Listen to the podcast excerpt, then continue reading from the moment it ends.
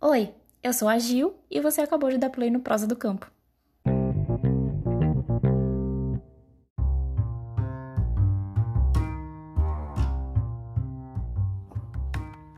Oi, gente. Espero que vocês estejam bem e se cuidando. Por aqui a gente vai começar mais um episódio do Prosa do Campo. E no episódio de hoje a gente vai falar sobre consulta prévia e protocolos de consulta. E para conversar com a gente sobre isso, eu convidei o Ciro Brito. E aí o Ciro vai se apresentar um pouquinho melhor para vocês. Oi, gente, quero agradecer o convite do Prosa do Campo, que a mim foi feito. Dizer que é um prazer estar falando com vocês que estão nos ouvindo. Eu sou Ciro Brito, eu sou advogado de formação pela Universidade Federal do Pará, é, tenho mestrado em Agriculturas Familiares e Desenvolvimento Sustentável. Sou advogado popular que trabalha junto aos movimentos quilombolas, indígenas, trabalhadores e trabalhadoras rurais, educador popular e também professor universitário do curso de Direito. Ciro, primeiro eu quero, enfim, agradecer, né, por, ter aceito o convite, de estar falando um pouco mais sobre esse assunto aqui com a gente, porque além de, de um grande conhecimento teórico sobre o assunto, também tem conhecimento prático, então acho que vai ser muito proveitoso a conversa de hoje. E aí eu já, te, eu já começo, né, perguntando para ti o que é a consulta prévia, né, qual a finalidade desse instituto, como e quando surgiu, explica um pouquinho mais para gente. Massa. Olha, a consulta prévia, ela é a diminuição, digamos assim, do chamado direito à consulta prévia livre e informada, né? CPLI. Eu costumo dizer na educação popular que a consulta prévia é você convidar alguém para vir até a sua casa e abrir a porta para a pessoa entrar. Se um estranho chega na tua casa que não foi convidado, você não vai deixar ele entrar na sua casa, não é isso? Mas se ele pedir para entrar na sua casa, você pode muito bem recebê-lo. Então é mais ou menos isso. A consulta prévia ela é um direito que vem na Convenção 169 da OIT, que é a Organização Internacional do Trabalho. E é um direito que garante a autonomia dos chamados grupos tribais, que aqui no Brasil a gente é, direciona aos povos e comunidades tradicionais e povos indígenas. Né? Então entram aí comunidades quilombolas, de fundo e freixo pasto, quebradeiras de coco babaçu, ribeirinhos, etc., beradeiros, né? E esse direito significa dizer que essas comunidades, para qualquer atividade que aconteça dentro dos seus territórios, elas são obrigadas a serem consultadas pelo Estado. Então, se alguma usina hidrelétrica vai ser construída dentro do território dessas comunidades ou muito próximo a esse território, de modo que vai afetá-las direta ou indiretamente, elas devem ser consultadas para entender os termos de que essa usina vai ser construída, é, como elas vão ser afetadas e se elas querem ou não que essa usina seja construída no território. Direito à consulta prévia. Ele está lá no artigo 6 da Convenção 69 da Organização Internacional do Trabalho.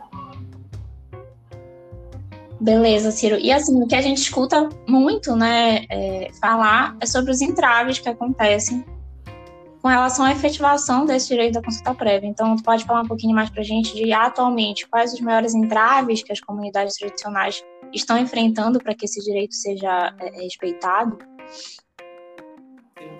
Posso, posso sim. Olha, a Convenção 69, ela é uma convenção de países da Organização é, das Nações Unidas, né? Então, ela é de 1989 e o Brasil promulgou ela. E aí, em 2004, tem decreto número 5051, que é o que traz validade jurídica para ela dentro do território brasileiro, né? E aí, o que, que ela vai dizer? Que todo, toda a ação que vai afetar direto ou indiretamente o território desses povos tribais, que são povos e comunidades tradicionais e povos indígenas, esses grupos têm direito de ser consultados. Então, um dos principais entraves é, primeiro, como essa consulta vai acontecer, como ela vai ter que ser feita. Os grupos vão ter que dialogar diretamente com as empresas, é, vão dialogar por, por intermédio do Estado, o Estado vai intermediar por meio do Ministério Público Estadual, Ministério Público Federal, por meio da Fundação Palmares, por meio da Fundação Nacional do Índio. Então, são algumas questões que até hoje a gente não tem uma resposta fechada para isso. Outras questões são: só, é, só há necessidade de consulta para grandes projetos, como de usinas hidrelétricas, de portos, enfim, ou para pequenos projetos também, mas que vão afetar ali diretamente a vida e a reprodução social e física daquelas comunidades.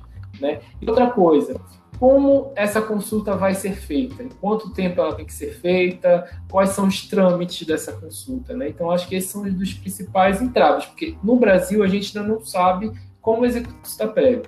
O que, que se tem é que algumas comunidades, alguns grupos étnicos coletivos se adiantam né, a esse vácuo, digamos assim, e fazem, elaboram os seus protocolos de consulta prévia. Né? Então, uma vez que o Estado não tem é, essa receita de bolo em como ele vai realizar as consultas prévias, as próprias comunidades se reúnem e, a partir de uma mobilização interna, a partir do processo de fortalecimento organizacional, eles propõem os seus protocolos, que são documentos escritos dizendo como eles querem ser consultados. E Ciro, tem uma coisa que eu vejo muito, que é as pessoas confundindo, né, o que é a consulta prévia. Tem muita gente que acha que é a simples informação. Que é tipo assim, ah, chegar para a comunidade e informar a comunidade o que vai ser feito lá. Por exemplo, num caso de algum empreendimento. Né, que o particular chegue lá e avise a comunidade que aquilo vai ser feito. Mas na verdade não é isso, né? É preciso que seja realizada, que a consulta que as pessoas tenham isso em mente, né? Que a consulta ela não é a simples informação, não é mesmo? Não, não é a simples informação. A consulta prévia não é a mesma, não é a mesma coisa que consulta pública, né? E não é a mesma coisa que audiência pública. A consulta pública pode ser uma enquete no site, por exemplo. Em geral, a gente tem consultas públicas no site do Planalto, né? No Congresso, enfim. A audiência pública já é aquele evento que pode ser puxado ou pra, pela Câmara dos Vereadores, por uma Assembleia Legislativa de algum Estado, ou mesmo por um Ministério Público Estadual, ou uma Secretaria de Estado do município. E aí é aquela, aquela, aquele rito em que você vai tentar colher informações para dar prosseguimento em algum processo social que está em curso, ou um processo jurídico. A consulta prévia livre informada, até pelo que o nome diz, ela não é simplesmente para pegar informações para enriquecer um processo que já está em andamento, muito menos para saber mais ou menos o que se quer. Não, ela deve ser a orientação, o guia do que se deve fazer em relação a um, um empreendimento em uma comunidade ou em mais de uma comunidade. Né? Então, ela deve ser prévia, ou seja, antes daquele empreendimento ele ser instalado, é, estar começando a ficar em operação, começar a operação ou dele ser construído mas ao mesmo tempo ela deve ser livre. O que significa esse livre? Que a, a, aquele grupo ele não deve sofrer pressões externas, né? pressão policial, aliciamento, cooptação de lideranças para que é, ele tenha a maior liberdade realmente, analisando as informações, conseguir dizer o que, é bom para eles, o que, que eles querem, o que, que eles não querem. E por fim, ela deve ser informada, ou seja, esses grupos eles devem ter informação completa do que da intencionalidade daquele empreendimento naquela área. Então não é simplesmente dizer, olha, a gente vai construir uma usina aqui, é dizer qual é o tamanho da usina, o que, que vai ser destruído, em quantos anos isso vai ser construído, qual é a projeção de dano ambiental, de dano social, de dano econômico, de dano cultural para aquela população, o que, que eles estão prevendo para mitigar, para diminuir esses custos, esses danos para esses grupos. Né? Então, isso que é uma consulta informada. Então, essa consulta, sendo livre, sendo prévia, sendo informada, ela não se confunde, portanto, com a consulta pública e também não se confunde com a audiência pública. E Ciro, como é que vem sendo construídos os protocolos de consulta? Né? Tu tem um pouco de experiência prática né, nessa, nessa questão, então conta um pouco para a gente como é que como é que tem sido essa experiência, né? É, que tu, alguma que tu já fez parte, enfim. Sim. Olha, os protocolos eu penso que são talvez os documentos jurídicos mais avançados que nós temos no Brasil, né? Porque eles são resultados de um processo intenso de discussão, de reflexão das comunidades em relação a como elas vivem nos seus territórios, o que elas querem para aquilo.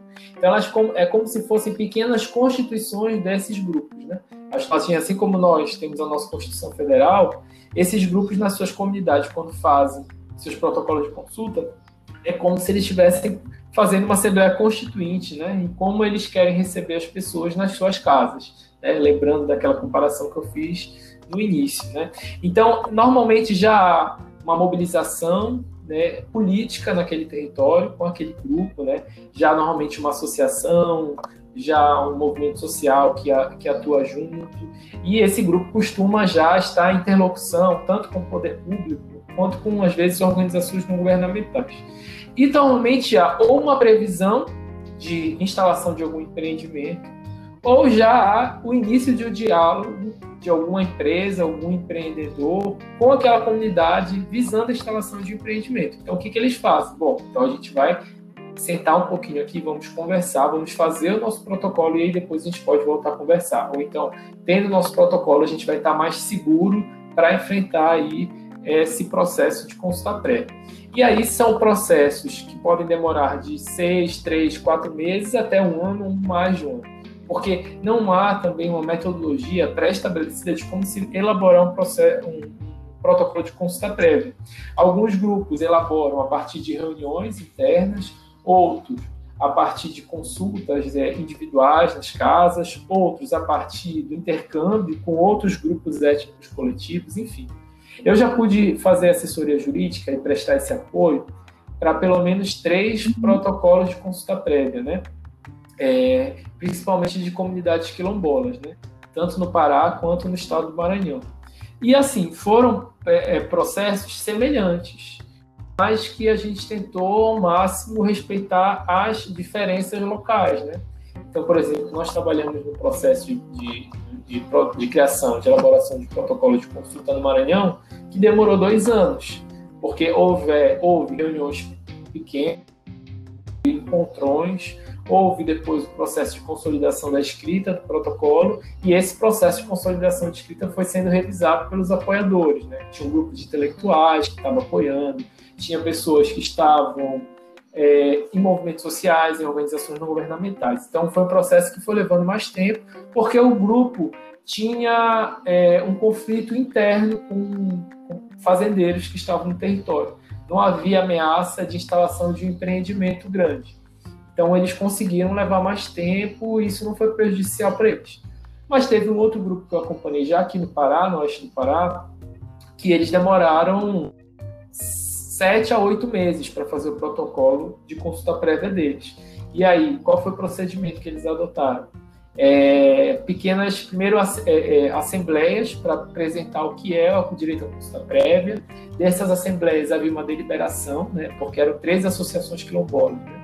E aí houve deliberação em cada uma das três associações quilombolas. Depois nós fizemos oficinas para dizer o que é o direito, explicar melhor e é, tentar aumentar o nível de compreensão e ao mesmo tempo entender o que, que eles entendiam por consulta prévia, o que, que eles entendiam, qual era o direito deles, né, enquanto pessoas que estavam nascidas e criadas naqueles territórios.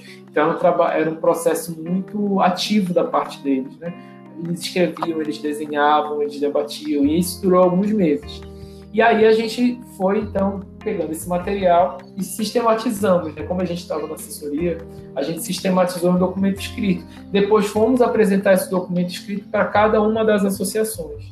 E aí, por fim, depois que elas sugeriram mudanças, etc., nós fizemos é, uma Assembleia Geral com as três associações e aí elas aprovaram o documento final, né? E aí depois já foram atrás para conseguir fazer a arte do protocolo, imprimir o protocolo, e esse especificamente, que foi das comunidades quilombolas de Monte Alegre, foi muito emblemático, porque elas lançaram o protocolo de consulta delas na Câmara de Vereadores de Monte Alegre. E, assim, a maior parte daqueles quilombolas nunca tinha sequer pisado na Câmara de Vereadores do seu próprio município. E alguns deles fizeram falas, inclusive, né, na plenária, lotada, um momento muito emocionante, e que eles ocuparam o espaço que é deles por direito. Né? Então, são processos que eles podem fortalecer muito a mobilização do grupo, a organização do grupo, e para além disso, como eu falei, são pequenas constituições daquelas comunidades que podem defendê-las e principalmente garantir os seus direitos. Massa, Ciro. E eu achei muito bom tu falar nessa questão né, da diferença é, das comunidades por exemplo, cada comunidade vai ter um tempo, na, um tempo na construção dos protocolos e uma metodologia específica. Eu acho que é bom a gente ressaltar isso aqui, que cada comunidade tem as suas particularidades e isso muda, inclusive, de região para região. Né? Quando a gente visita, por exemplo, comunidades quilombolas no Pará, é uma realidade e já muda é, é dentro do Pará, né? porque é enorme Aqui em Goiás é uma outra realidade, são, é um outro contexto. E quando a gente pega comunidades na Bahia, Minas Gerais, enfim. Então, tem uma série de mudanças que a gente precisa levar em conta, porque muitas vezes as pessoas acham que é uma coisa única, fechada, né? Estática, que não é dinâmica. Então, acho que talvez as pessoas podem pensar que esse protocolo poderia ser feito, assim, ter uma regra, né? Ser construído de uma maneira prática, fácil, mas não. Cada comunidade tem um tempo, tem uma metodologia, porque é realmente ali percebendo a particularidade e a especificidade de cada comunidade, né?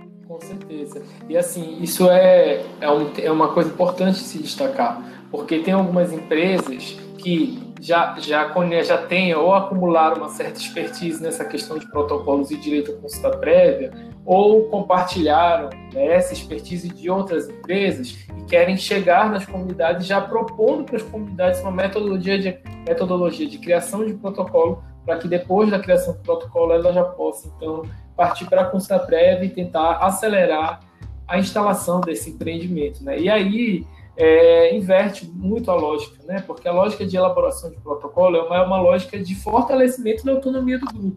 Então, por exemplo, se aquele grupo no seu território, por exemplo, aqui no, no oeste do Pará, está enfrentando mais a questão da mineração, com certeza o seu protocolo vai refletir cuidados que aquele grupo pensa, bem refletido e quer que esteja no protocolo em relação à mineração. Agora, se você vai para o estado do Maranhão, por exemplo, em relação à duplicação da BR-63, aí a preocupação deles é em relação a essa duplicação. Então, provavelmente, o conteúdo do protocolo deles vai ser diferente do, do conteúdo de protocolo de uma comunidade que enfrenta a mineração. Assim como uma comunidade, uma, uma um povo indígena que está enfrentando a criação de uma usina hidrelétrica, por exemplo. Assim como de uma comunidade no, no, em Minas Gerais que está enfrentando o problema das barragens, por exemplo. Né?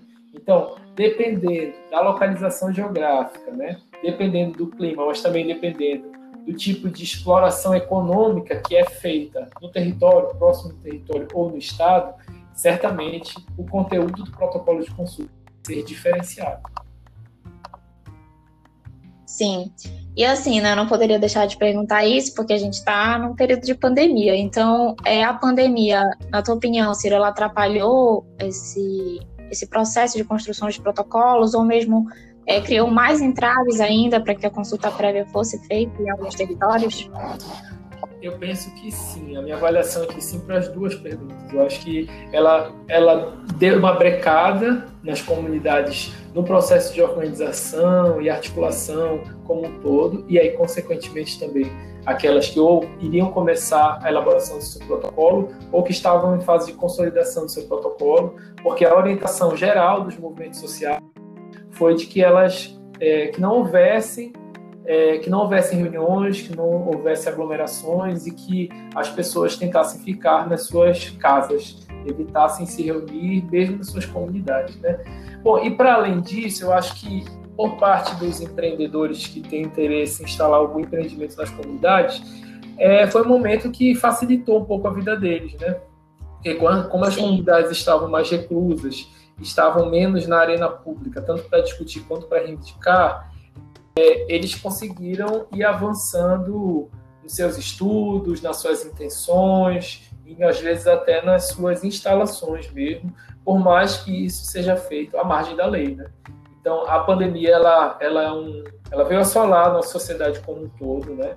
Não muitos de nós perdemos amigos, familiares e assolar, acho que principalmente as comunidades tradicionais, as comunidades rurais que também infelizmente por viverem né, nessa vida comunitária, quando a, essa doença chegou nas comunidades, a gente tem relatos de que muitas pessoas vieram a óbito, né? E para além disso, do próprio processo de mobilização que elas estavam é, é, fortalecendo, né? Que deu uma parada, e também nesse processo de resistência em relação a esses empreendimentos que se instalam historicamente no Brasil sem sequer dar ouvidos a essas comunidades que são afetadas diretamente por eles. Inclusive, muitas comunidades, né, aí por meio das suas organizações, vieram né, a público denunciar que durante a pandemia muitos empreendimentos não pararam né, a, sua, a sua instalação, então tinha muita gente circulando no território dessas comunidades. E assim, né, claramente piorando mais ainda a situação de contágio da doença. Então, as comunidades tiveram que vir a público denunciar para conseguir ter alguma resposta sobre isso. E, é, Ciro, já para. Porque se a gente for pensar na questão da tecnologia, né, que eu acho que foi a tônica desse período de pandemia, da gente estando mais recluso em casa, fazer mais reuniões online, usar mais do celular e da internet, muitas dessas comunidades não têm acesso ao celular e muito menos à internet. Né? Se eu for falar da Amazônia, por exemplo, que tem uma defasagem de acesso à internet em relação ao restante do Brasil, essas comunidades ficaram isoladas.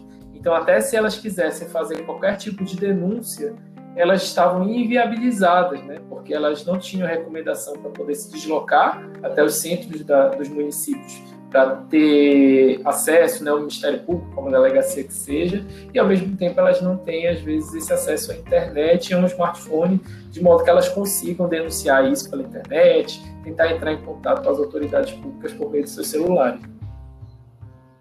Sim, inclusive eu lembrei agora com a tua fala que eu, eu li uma notícia um dia desses. Eu não lembro qual foi o estado, mas é, tinha uma proposta de fazer a consulta prévia é, por virtualmente né, online. E eu fiquei assim, gente, olha aí o nível que a gente chega. É bizarro, assim, mas é real, acontece, né?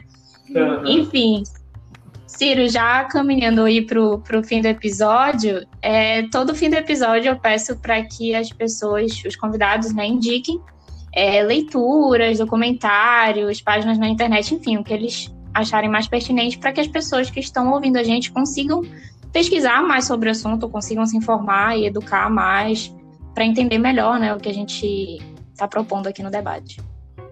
Bom, gente, é, vou indicar duas coisas para vocês. Primeiro, aproveitar para fazer meu jabá também, vou indicar o livro que a gente organizou em 2019, no passado, e que a gente lançou início desse ano. Né? Não tivemos um lançamento mais massivo por conta da pandemia, mas nós fizemos um lançamento virtual. Esse livro se chama Direito dos povos e comunidades tradicionais e povos indígenas em contextos de retrocessos. É uma coletânea que eu organizei com pesquisadores de norte ao sul do país, observando a paridade de gênero, dando é, prioridade para os pesquisadores e para as pesquisadoras do norte e do nordeste, que a gente sabe também como é esse mercado editorial no Brasil, que privilegia muito mais o sudeste, o sul e o centro-oeste, né, onde estão as principais universidades, o maior número de programas de pós-graduação. Então, nesse livro, a gente quis inverter uma série de né? A gente teve é, prefácio da Sônia Guajajara, acho que uma das nossas principais lideranças indígenas do Brasil, foi candidata a presidenta também, e a gente tem uma capa da uma feto colagem da Silvana Mendes, que é uma artista visual maranhense que já ganhou prêmios inclusive no Egito, né? E você pode tanto ter acesso a esse livro por meio das nossas redes sociais, que é arroba Brito, mas também por meio direto da, do site da editora editoracrv.com.br. E eu penso que um outro interessante meio para saber um pouco mais sobre esse, sobre os protocolos de consulta, sobre direito à consulta prévia, né, além do nosso livro que tem capítulos que vão tratar sobre isso a partir de estudos de casos em diversas localidades do Brasil, é o, as redes sociais do Observatório de Protocolos, né? É um grupo de ativistas intelectuais que nós temos no Brasil que se propõe a estudar e trabalhar em relação à consulta prévia e de consulta, em que há redes sociais, sites desses grupos, e que se pode estar também é, tendo acesso, tendo mais informações. É só buscar, por exemplo, no Instagram, Observatório CPLI. No Facebook também, se você buscar, você consegue é, achar Observatório CPLI, que é Consulta Prévia Livre Informada. Ciro, então, novamente te agradecendo, né, por ter aceito o convite, por estar aqui participando. É muito bom estar poder fazer esse diálogo né, entre regiões, porque eu comecei meus estudos no Pará, então está sendo muito legal falar com o conterrâneo e ver que, que a gente precisa né, fortalecer, fortalecer nossas redes em todas as regiões do Brasil para a gente conseguir aí ser resistência conseguir estar disseminando mais informação, educação sobre o assunto, né, sobre essas pautas do campo, as pautas rurais, das comunidades tradicionais. Então, assim, eu te agradeço demais por ter topado o convite. Eu sei que tu está com a agenda ocupada, então, enfim, só tenho a agradecer. E espero que tu esteja novamente aqui em um próximo episódio para a gente trabalhar outros assuntos. Massa, olha, vida longa prosa que vocês têm aqui, um ouvinte é, assíduo e que é uma iniciativa muito importante, muito bela. Parabéns. É isso. Obrigada, Ciro. E, gente, o episódio de hoje fica por aqui. E fiquem ligados também nas nossas redes sociais. O Prosa do Campo tá no Insta, no arroba Prosa do Campo. É isso. Tchau, tchau.